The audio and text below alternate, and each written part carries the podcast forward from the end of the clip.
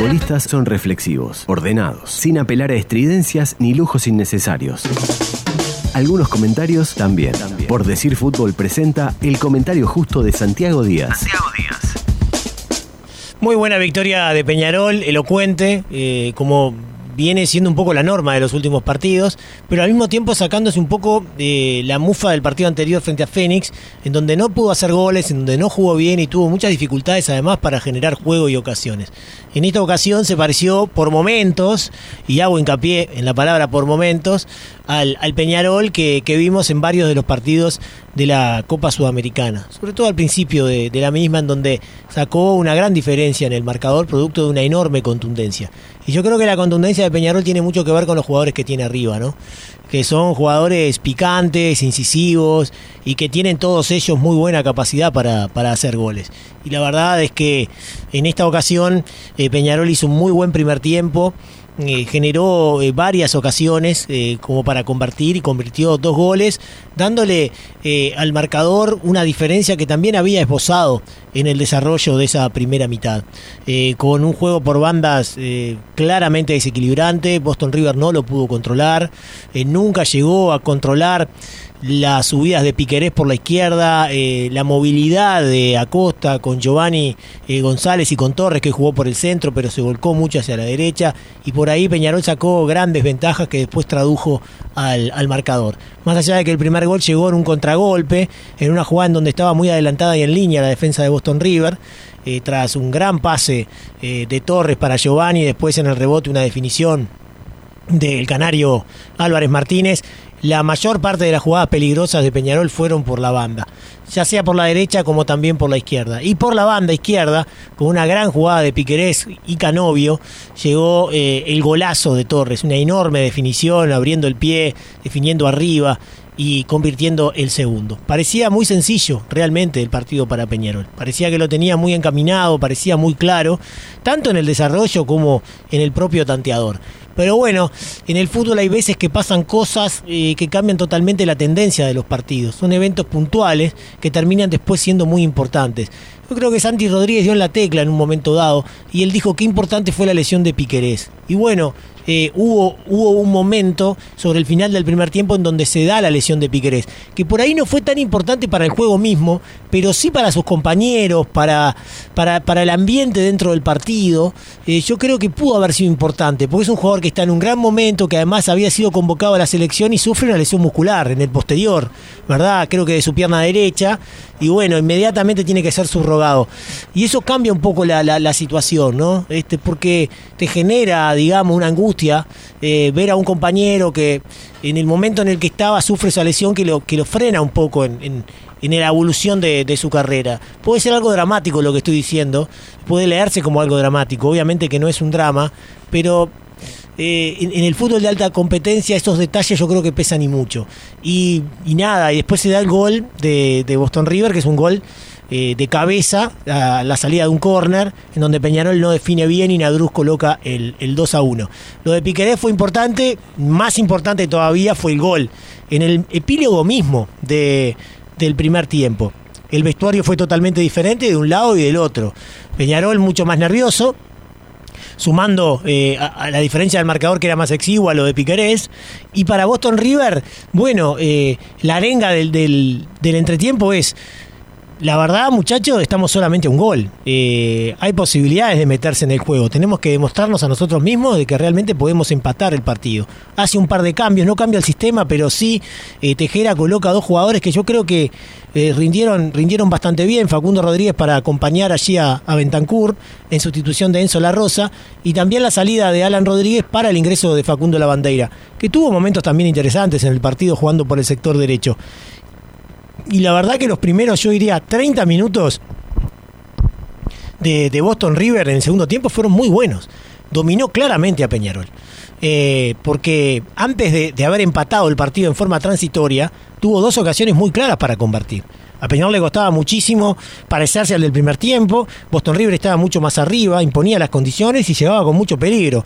Y así se llegó el gol, que es una mala salida de, de Formiliano, recupera Winston Fernández y después Facundo Rodríguez asiste muy bien al, jugador Bentancur que empata el partido. Era un lindo gol para Boston River y aparte era como faltando todavía mucho tiempo, algo así como 35 minutos para el final del partido, era como un abrir eh, el encuentro de nuevo, ¿no? Como una necesidad de Peñarol de construir otra vez el fútbol que le dio eh, la chance de haber sacado dos goles de, de, diferencia. Era como empezar de cero el juego con un Boston River que estaba mucho más crecido y con un partido que ya estaba mucho más avanzado. Y no fue fácil para Peñarol, porque Boston River siguió bien en el partido hasta que se dio esa jugada que la verdad eh, implica un error muy importante de Freitas, porque le hace un penal, lo agarra ahí a, al jugador Cajelmacher y el árbitro cobra penal. Es un tiro libre, un agarrón ahí en el área. Yo creo que totalmente innecesario. Y Cepelini cobra el, penal, lo convierte en gol y Peñarol, que en ese momento del partido estaba pasando muy mal, no se veía para nada su gol, no se veía tampoco el protagonismo de Peñarol, no había podido reaccionar después del empate de Boston River y bueno, a partir de ahí obviamente que encuentra otras facilidades y otra tranquilidad. De todas maneras, Después de eso, Boston River siguió jugando un buen partido, siguió acercándose con cierto peligro y a Peñarol le costó muchísimo. Recién faltando 10 minutos, capaz que 15, volvió a, retomar un dominio claro en el partido con un ingreso muy bueno de Olivera, muy muy bueno de Cristian Olivera que entró por la banda izquierda, por momentos pasó a jugar por la derecha, pero especialmente por la banda izquierda empezó a, transformarse en un problema grave para Boston River, que claro, estaba mucho más cansado, había hecho un gran, gran, gran desgaste en el comienzo de la segunda parte, estaba adelantado, obviamente Olivera cuando eh, encuentra la posibilidad de encarar en velocidad es muy difícil de contener, porque es un jugador muy habilidoso y muy rápido, y bueno, y forzó un penal y después eh, generó otras jugadas, el penal fue amarrado por Canovio, y sobre el final del partido termina eh, generando otra jugada por la izquierda para el gol de Álvarez Martínez, que fue el cuarto, y después llegó el quinto de Trindade ya cuando el partido estaba totalmente roto.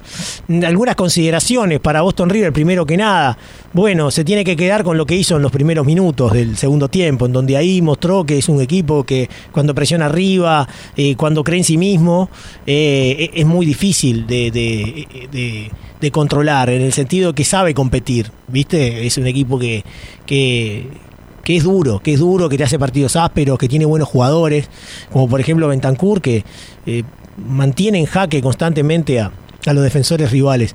Después fue muy tibio en el primer tiempo, ¿no? Yo creo que en el, primer tiempo le costó mucho y jugó a una velocidad totalmente diferente en relación a Peñarol. Peñarol lo pasó por arriba, lo aplanó en cuanto a, velocidad. Y para Peñarol varias cosas, ¿no? Lo primero eh, es decir eh, que volvió a hacer cinco goles. ¿no? Hablábamos el otro día, 21 goles en eh, seis partidos en la Copa Sudamericana. Es muchísimo, la verdad, ¿no?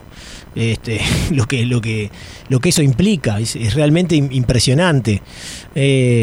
Y habla de la potencialidad que tiene en materia ofensiva con jugadores que tienen mucha capacidad goleadora, Álvarez Martínez, eh, Torres por supuesto, ahora se fue Terán, pero bueno, eh, aparecen otras figuras también en Peñarol que tienen esa capacidad de, anotar, también en la pelota quieta es un equipo muy peligroso, y nada, eh, hoy por momentos mostró toda esa capacidad ofensiva por las bandas con la subida de los laterales, que son muy importantes cualquiera de los dos y también mostró este, la, contundencia eh, que había mostrado en Copa Sudamericana. Su peor cara fue en el comienzo del segundo tiempo y bueno, tendrá que parecerse mucho más, trabajar para parecerse mucho más al de los buenos momentos que tuvo hoy eh, el equipo carbonero, porque esas lagunas, eh, capaz que ante Boston River no le fueron tan graves porque terminó ganando con elocuencia, pero ante otro tipo de equipos, incluso a nivel local, pero especialmente a nivel internacional, esas lagunas le puede costar muy clara, eh, muy caro al equipo eh, de Peñarol.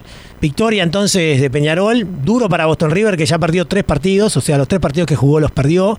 Difícil eso para un equipo que pelea el descenso habitualmente, o sea, arrancar con tres derrotas eh, no, no ayuda nada, para nadie, ¿no? Pero para los que pelean el descenso es como que te sume psicológicamente en una situación muy complicada.